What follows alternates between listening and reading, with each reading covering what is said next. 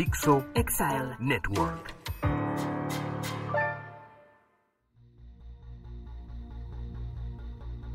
¿Qué tal amigos? Bienvenidos a esto que es Crimen Digital, su podcast de ciberseguridad, delitos informáticos, todo lo que tiene que ver con el cibercrimen. Mi nombre es Andrés Velázquez, saben que me encuentran en redes sociales como arroba cibercrimen y que tenemos todas las redes sociales y formas de contacto como Crimen Digital porque queremos llegar a escucharlos, queremos llegar a saber qué les han parecido los episodios anteriores, qué temas quieren que platiquemos. Y precisamente hace algunos meses alguien me escribió, y perdón que no tenga aquí el nombre, pero prometo este, buscarlo y, y comentárselos. Pero algunos de nuestros escuchas nos comentaba que que hablamos mucho del tema de ciberseguridad, hablamos mucho del tema de investigaciones digitales, mucho del tema de riesgos eh, tecnológicos, pero que, ¿qué pasaba y qué, qué estamos haciendo y qué deberíamos de hacer alrededor de una problemática que no tiene fronteras, una problemática que nos afecta a todos y que nos puede afectar de forma directa o indirecta. Y es por eso que el día de hoy invité a alguien que tengo la gran fortuna de conocer desde hace algunos años. Eh, y sé que muchas veces le digo eso, ¿no? Que los conozco desde hace mucho tiempo y que normalmente nos reunimos con cervezas y demás. Particularmente con la invitada del día de hoy, con Pili, no me ha tocado tanta cerveza, porque normalmente corro para ir a los eventos donde, donde hacen el favor de invitarme, doy conferencia y tengo que salir corriendo. Normalmente no me da oportunidad de, de quedarme un poco más de, tiempo, pero que ha sido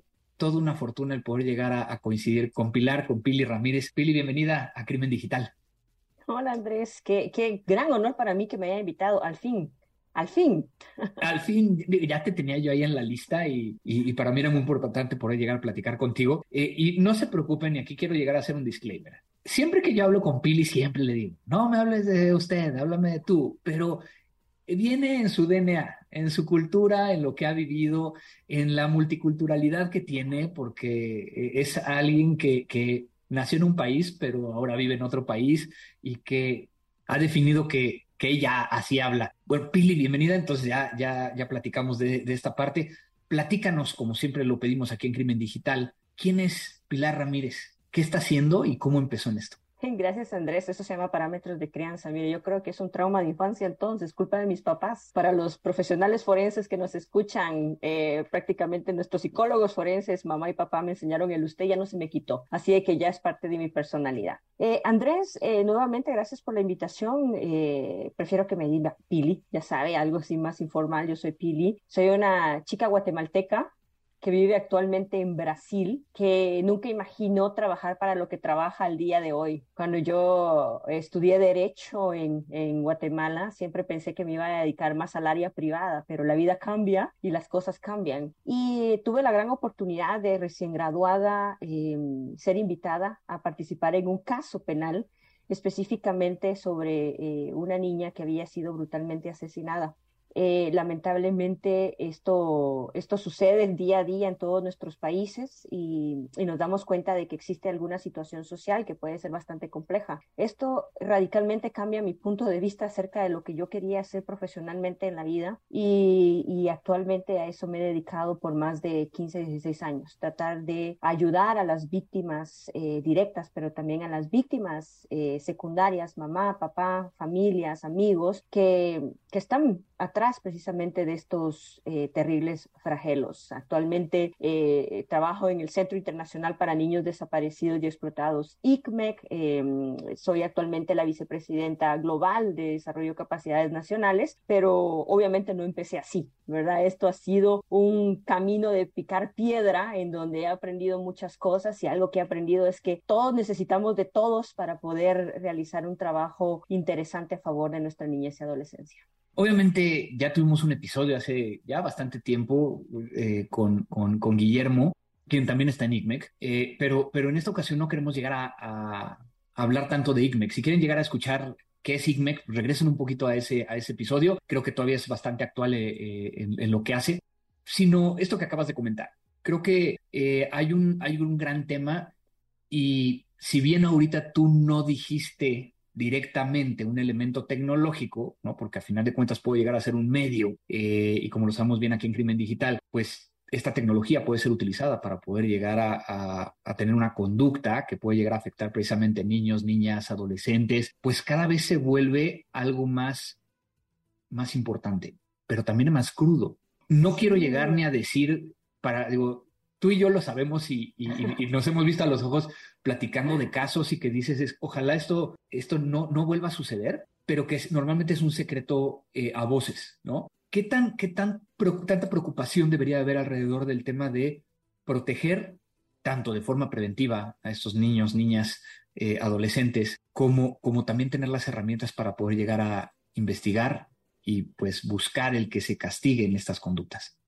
Andrés, o sea, aquí ya no es solo media hora, podríamos hablar días, pero bueno, vamos a hacerlo de una manera breve. Lamentablemente, la mayoría de los crímenes, y no estoy hablando solo en contra de la niñez y la adolescencia, tienen relación directa con una tecnología, la información y comunicación. Eso todos lo sabemos. Un intercambio por mensaje de texto, una llamadita, una búsqueda de Google, algo que simple, que puede sonar tan simple, pero que nos puede llegar precisamente a identificar a un agresor o llegar a una víctima. Actualmente nosotros eh, amamos las tecnologías, por eso estamos hablando el día de hoy, pero sabemos, y yo siempre lo comparo con un vehículo, con una bicicleta, son herramientas que nosotros tenemos que saber también cuáles son las reglas para utilizar esas herramientas o esos medios, ¿verdad? Lo mismo pasa con el Internet. Lamentablemente, hablando directamente a lo que me dedico el día de hoy, que es la defensa y protección de los niños en contra del abuso y la explotación sexual infantil, y también a ayudar a todos aquellos eh, familiares de niños que se encuentran desaparecidos, vemos cómo la tecnología puede jugar a favor, pero también en contra cuando estamos hablando de este tema. No solo como, como bien lo refiere usted en el tema de prevención, sino que también en el tema de investigación y también de atención y asistencia a las víctimas. Pero hablemos un poquito acerca de, este fenómeno que se está dando. Los agresores sexuales están mudando y antes los agresores sexuales no utilizaban las tecnologías, ellos viajaban, existen muchas terminologías, pero al entrar eh, en auge todo lo que es la tecnología, prácticamente los agresores sexuales creyeron, entre comillas, porque eso lo sabe usted y todos los que nos escuchan, en una especie de anonimato. Ellos creían que usar las tecnologías les iba a dar un anonimato para llegar a sus víctimas. Y es por eso que ellos utilizan las redes sociales, utilizan ciertas aplicaciones para poder captar niños a través de las redes sociales. Lo que no saben es de que también a través de la tecnología se pueden crear ciertas estrategias para poder llegar a ellos. Por eso es de que nosotros necesitamos trabajar, imagínense, abogados, trabajadores sociales, psicólogos, informáticos, expertos en esta área para lograr los objetivos fundamentales. Identificar agresores, que es lo que todos queremos, sacarlos de ese círculo y que se encuentren donde tienen que estar en la cárcel, pero también identificar víctimas, Andrés, porque no es solo identificar agresores, encontrar a esas víctimas para tratar de darles también un apoyo importantísimo. Y yo creo que en muchas de las ocasiones no se ven ambos, ambos mundos, ¿no? O sea, como que nos centramos más en el tema de, y, a lo mejor eh, llevándolo a, estos, no dos, sino a lo mejor tres, es, tratamos de, dedicar mucho a la prevención, sí. más que al tema de, buscar realmente a, o hacer la parte investigativa y el hacer, eh, el, encontrar estos, estos victimarios, ¿no? Pero que entonces nos olvidan las víctimas y entonces ya estamos cayendo también en temas como de derechos humanos y estamos cayendo en otros temas que normalmente no hablamos es que el acceso al Internet ya es reconocido como un derecho humano por Naciones Unidas. Imaginémonos, si el acceso al Internet es reconocido ya como un derecho humano, también tenemos que utilizar el Internet para hacer cosas interesantes y cosas buenas. Sí, totalmente. Estamos hablando que no solo estamos hablando de derecho penal, derecho civil, derechos humanos, estamos hablando de una serie de derechos fundamentales que todos tenemos y que tenemos que utilizarlos. Voy a dar un ejemplo muy, muy claro y esto va dedicado a todos nuestros fiscales y jueces que probablemente nos escuchen o a otros actores después vamos a hablar de los demás. Cuando a nosotros nos llega una carpeta, Andrés, cuando usted, por ejemplo, como invitado investigador, le llega una carpeta, lo que estamos buscando, lo que buscan eh, eh, los fiscales y los jueces es, lógicamente, encontrar al agresor para condenarlo ya está, y está bien, ese es su papel, pero ¿qué pasa entonces con las víctimas? ¿En dónde dejamos ese componente de protección infantil? ¿Dónde buscamos, qué hacemos nosotros realmente para encontrarlas a ellas y tratar de ayudarlas para que tengan una vida digna? Porque nosotros estamos hablando, Andrés, de que eh, estamos hablando de temas muy fuertes. Material de abuso sexual infantil reconocido en la legislación como pornografía infantil, ya no hablamos de esa terminología, pero son violaciones sexuales en contra de nuestros niños que están pasando por la herramienta del Internet. Pero, pero eso nos hace eh, a lo mejor tener que reflexionar, ¿no? Porque yo coincido contigo, cada quien lo va a ver como le va en la feria. A mí, cuando me ha tocado participar con, con, ustedes y con otros organismos internacionales, pues mi función es específicamente o, o desde un punto de vista investigativo, o desde una, una función de qué más puedes llegar a hacer tecnológicamente hablando para obtener metadatos de una fotografía o poder llegar a cuadrar o hacer eh, open source intelligence para saber de dónde, de dónde fue. Pero, pero pues ahorita que lo estás diciendo, digo, habíamos tenido una conversación así similar, pero, pero normalmente en mi cabeza nunca pasó el, es que yo debería de, participar también en algo más o, o, sentir por lo menos cierta responsabilidad de que se esté haciendo algo más. ¿E, ¿Es, ¿Es, realmente lo que tendríamos que hacer o, cada quien se debe de quedar con su pequeña parte, pero debe haber un coordinador que, que, se asegure que haya un seguimiento hacia la víctima, que haya un seguimiento hacia los familiares y todo esto? Vámonos desde lo más simple, Andrés, desde las familias. Yo siempre hago esta pregunta. Yo no soy eh, ingeniera en sistemas, yo soy abogada y ese es mi background. Y yo trabajo con ingenieros ahora por el tema que trabajo, pero seamos muy sinceros, ¿cuántos padres de familia realmente conocen las aplicaciones que están utilizando sus hijos? ¿O cuántos padres de familia o cuántos de nosotros que no somos informáticos sabemos cuáles son las ventajas y desventajas que tiene nuestro dispositivo móvil? Si solo lo utilizamos para llamar, recibir mensajes, algunas aplicaciones y, y correos electrónicos. Aquí la importancia de la responsabilidad individual de educarnos nosotros mismos sobre lo que está pasando en nuestro contexto familiar, porque si nosotros no sabemos, por ejemplo, de que ahora la plataforma más utilizada por los chicos es TikTok y no sabemos qué es TikTok, ni cómo funciona TikTok, ni cómo puede también estar en riesgo un chico utilizando TikTok, ¿cómo nosotros vamos a educar a los niños, niñas y adolescentes? Eh, Andrés, esto nos puede pasar hasta nosotros mismos. Yo les pongo el ejemplo que, que me da mucha risa, pero es, es de ejemplo, el, el estafador de Tinder. Veamos lo que está pasando en Netflix. Cualquiera de nosotros puede ser engañado a través de un aplicativo de red social porque acorta las distancias. Entonces, yo creo que esto es una responsabilidad individual que no tiene que ver con lo profesional, que tiene que ver con lo personal. Y, entonces, obviamente, la pregunta tendría que ser, ¿no? A lo mejor alguno de los podescuchas que está del otro lado de, estos audífonos, pues dice, ¿yo qué? ¿Qué tengo que hacer? ¿Cómo? y voy a ir a un punto que a lo mejor voy a tocar la llaga o echarle, como decimos en México, echarle limón a la herida, ¿no? Pero también en muchos de los casos no es tan fácil poder llegar a documentarse qué es lo que uno tiene que hacer con una perspectiva de, de, lo que estamos hablando, porque sí puedes llegar a encontrar un tutorial de cómo utilizar TikTok, que no es lo mismo de cómo utilizar bien TikTok, ni tampoco cómo puedes llegar a utilizar TikTok, eh, o inclusive tan simple, ¿no? y que también logra logra evidenciar un gran problema. ¿eh?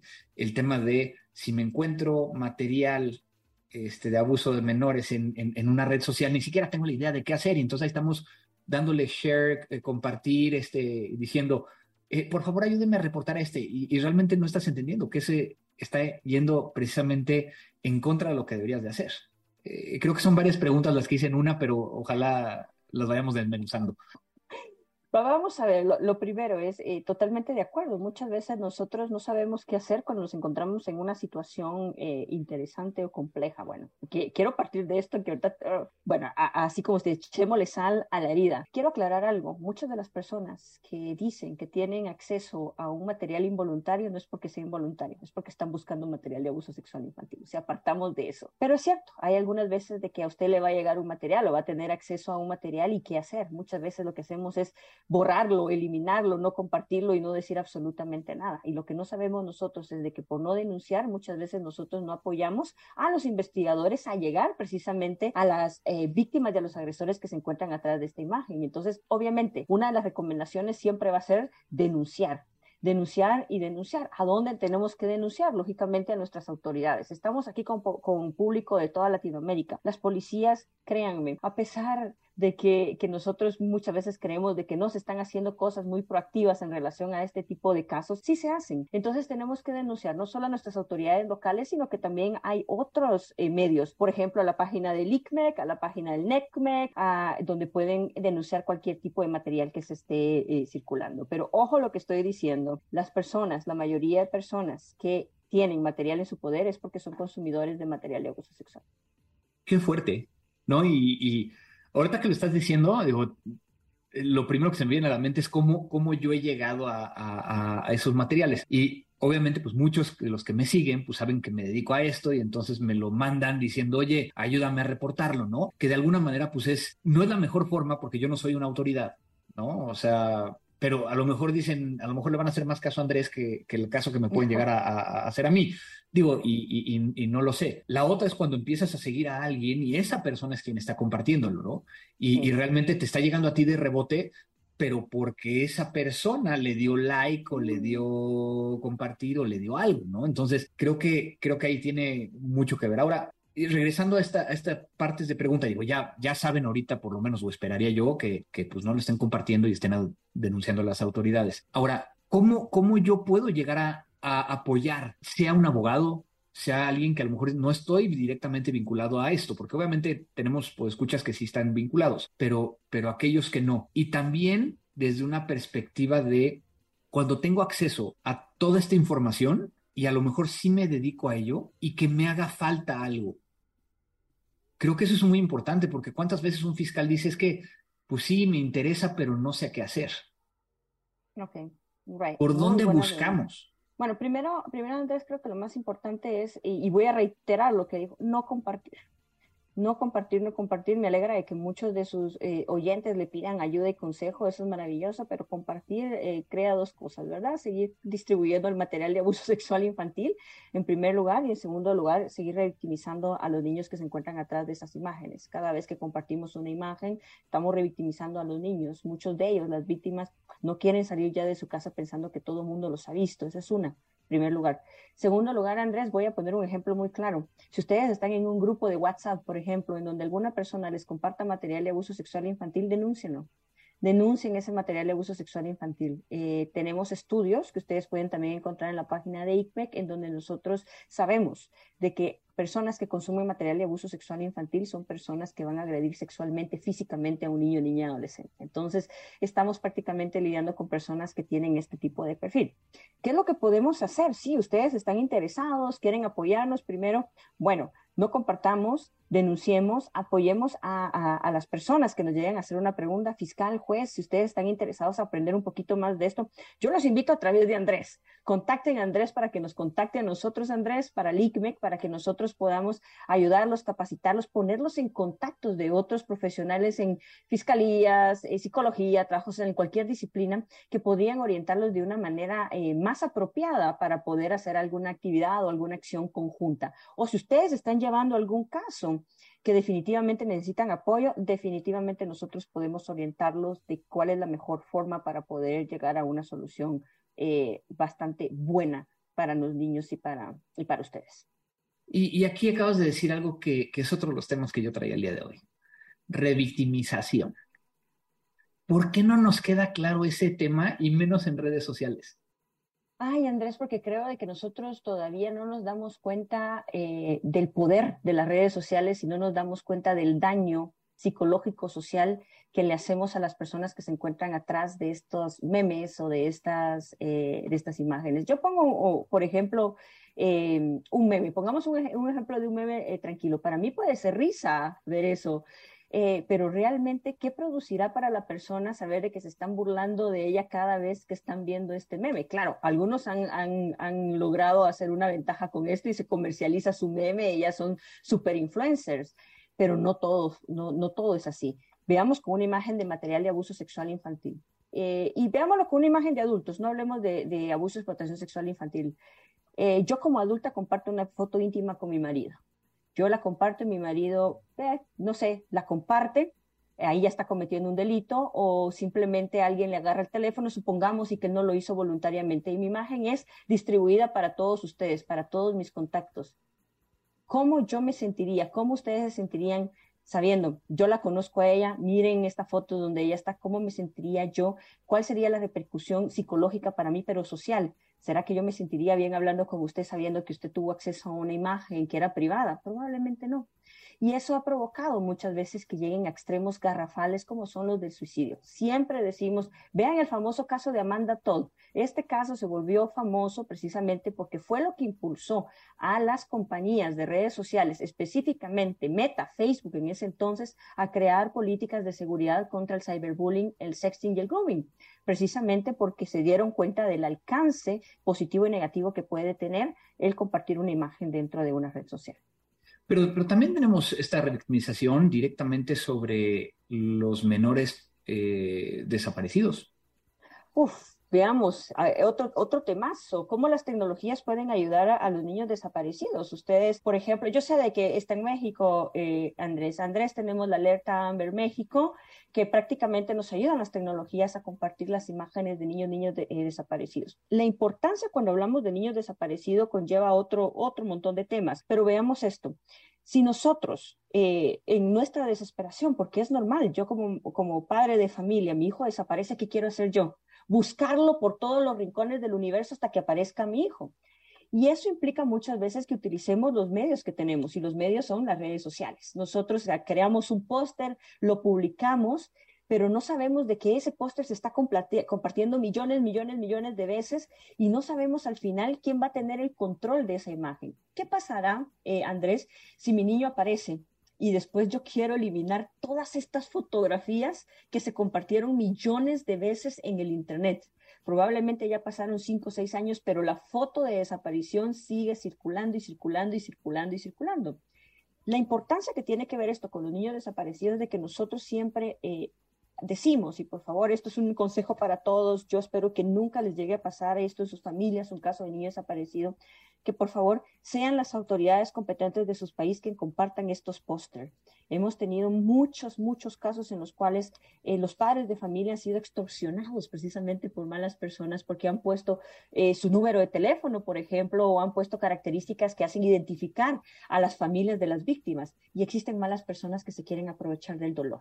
Entonces, compartámoslas con las autoridades porque mejor que ustedes saben de que si hay un solo canal en donde se compartan a la hora de quitar esta este póster de la red social oficial, entonces vamos a lograr que también se quite por lo menos en la mayoría que fueron compartidos, no en todos, pero en la mayoría.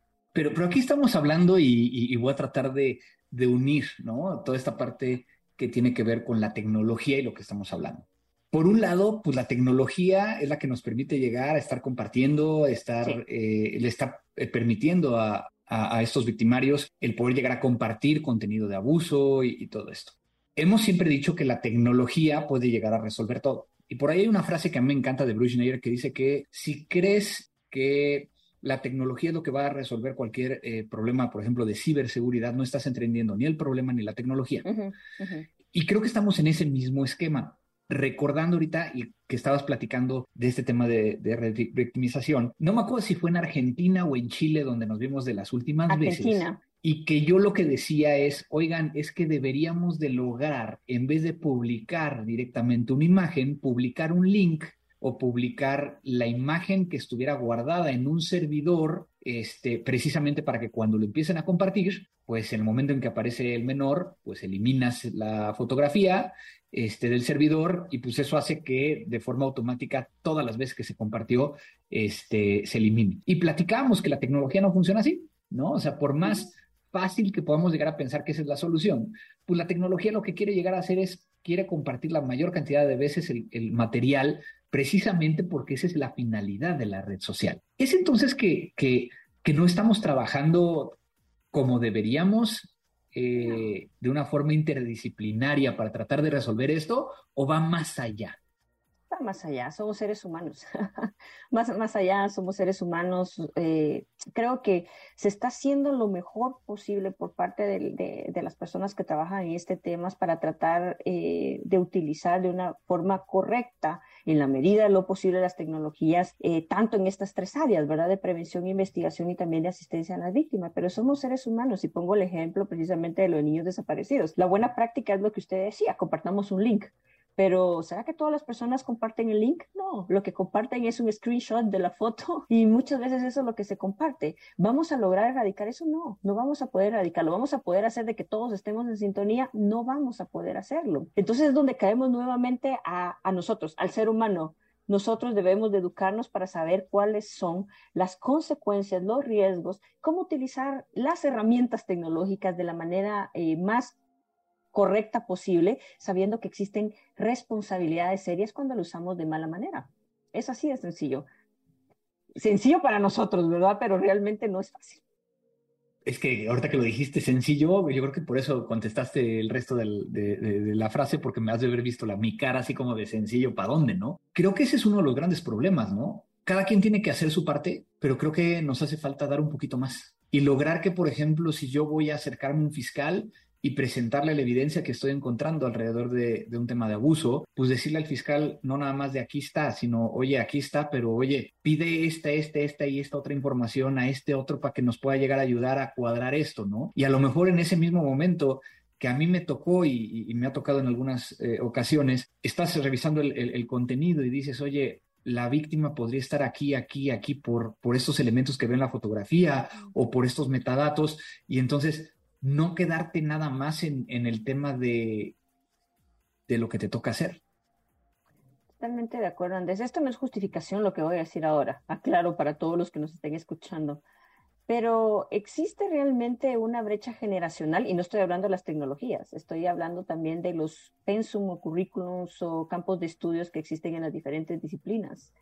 Eh, yo no estudié eh, Derecho Informático cuando estaba en la universidad. Esto es algo que me agarra a mí por sorpresa. Muchos de los jueces o fiscales que actualmente se encuentran ejerciendo tampoco tuvieron la oportunidad de estudiar esto y es una responsabilidad compartida que si nosotros estamos llevando casos que tengan que ver relacionados a la tecnología, que nosotros eh, pidamos ayuda, que nosotros nos asesoremos de expertos en la materia, que nosotros tratemos de entender yo creo que en cosas sencillas, lo que los profesionales de alguna u otra forma en otras disciplinas nos quieren dar a entender para nosotros poder lograr algo, algo interesante. El problema, y eso sí tengo que decirlo, y yo me culpo también por eso, todos creemos de que a veces somos todólogos y no lo somos. Eh, yo el hecho de trabajar en esto no significa, reitero, que yo sea experta en informática, no lo soy, no lo quiero ser, para eso hay expertos en informática, pero nosotros tenemos que tener la suficiente eh, humildad como profesionales de saber hasta dónde puedo llegar y lo que usted dijo también, cuando tenemos que pedir ayuda sabiendo de que, ok, o sea, hasta aquí llegué, pero yo sé que hay más. Entonces, pidamos ayuda para llegar a lo más y no nos quedemos únicamente con lo poquito que podemos obtener porque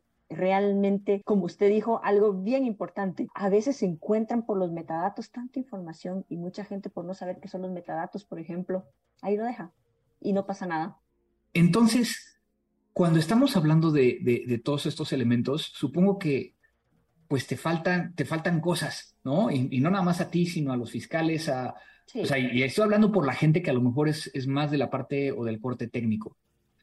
Imagínate que ahorita estás enfrente de un foro donde hay seis mil especialistas en ciberseguridad y, informática. ¿Qué necesitan de nosotros? ¿Cuál sería ese llamado que le harías para que, para que cada uno de nosotros que lo estamos escuchando digamos, híjole, creo que tengo que hacer algo, un cambio dentro de lo que estoy haciendo? Gracias por esa pregunta.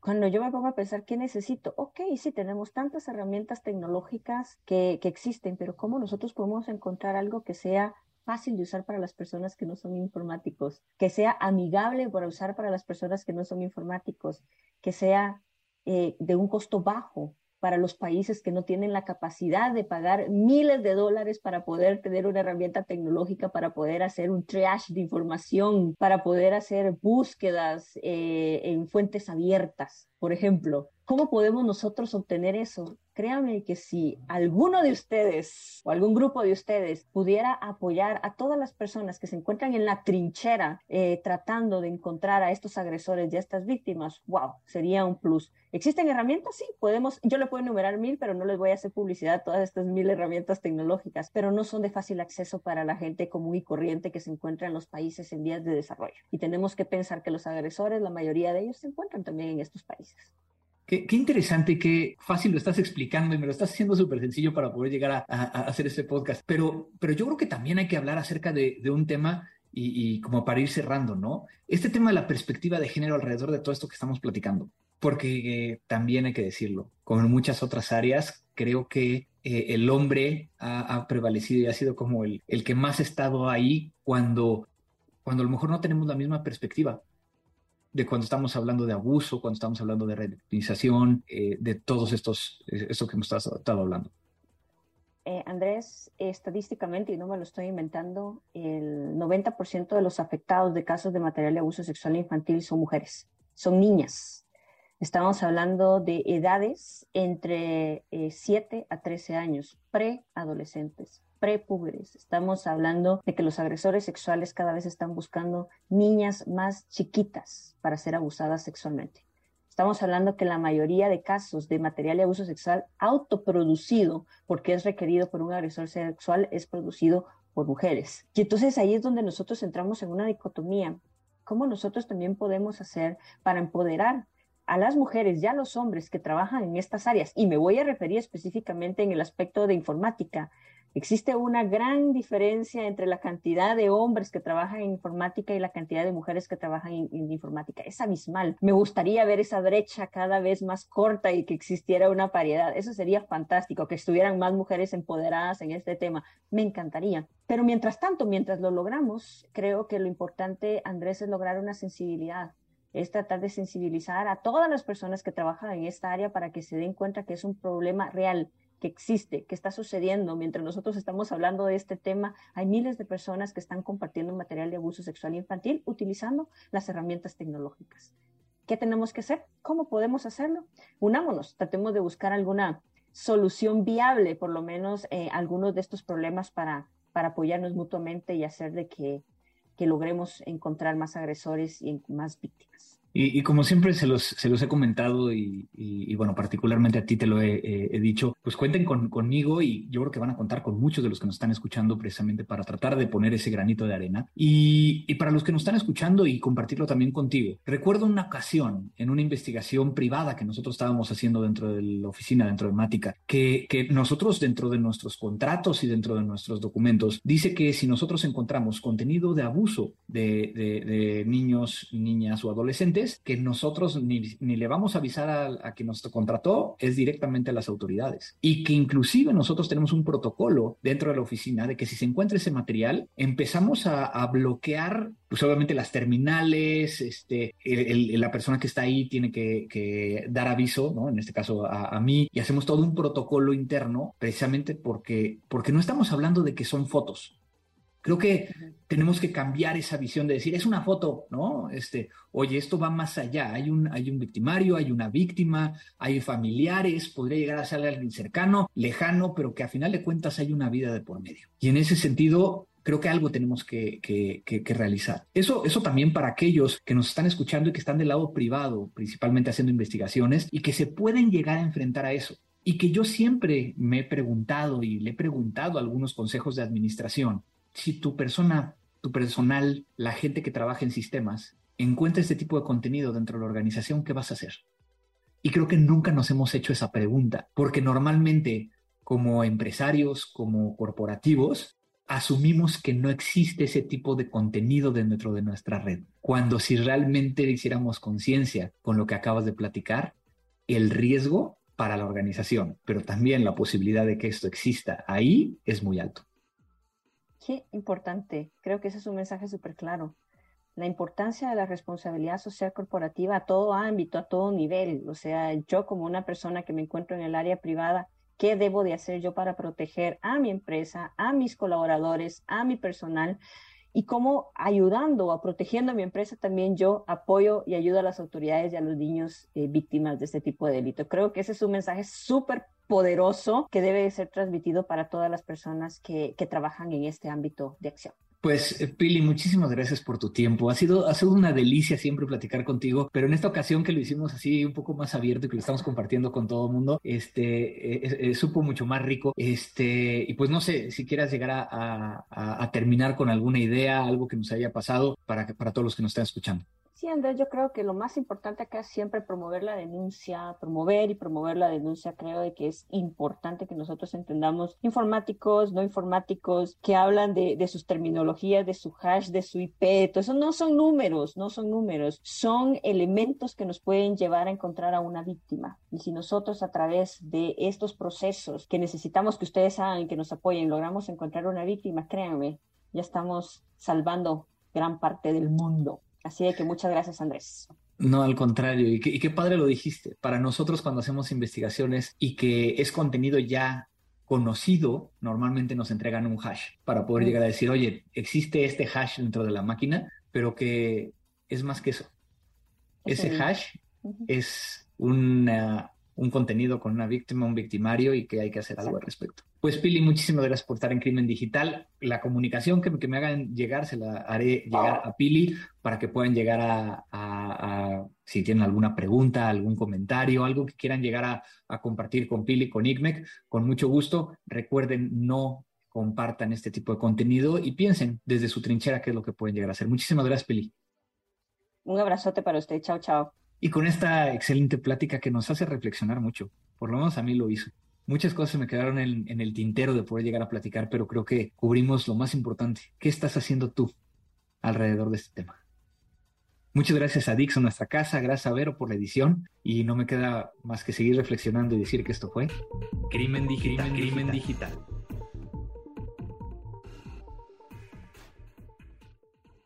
Dixo Exile Network.